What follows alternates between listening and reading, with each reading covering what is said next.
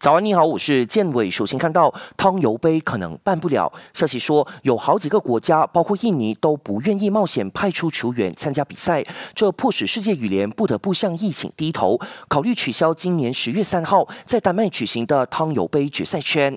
汤尤杯决赛圈自一九四九年推行以来，不曾遭到取消。要是属实，这不但创下历史，也让世界羽联损失一千万美元。新冠肺炎疫情冲击大，但让桃田贤斗难得获得了充分的休息时间。这名日本羽坛一哥在我国遭遇车祸后休养了三个月，虽然目前还不能全力扣杀，但据说他已经找回了车祸前的状态。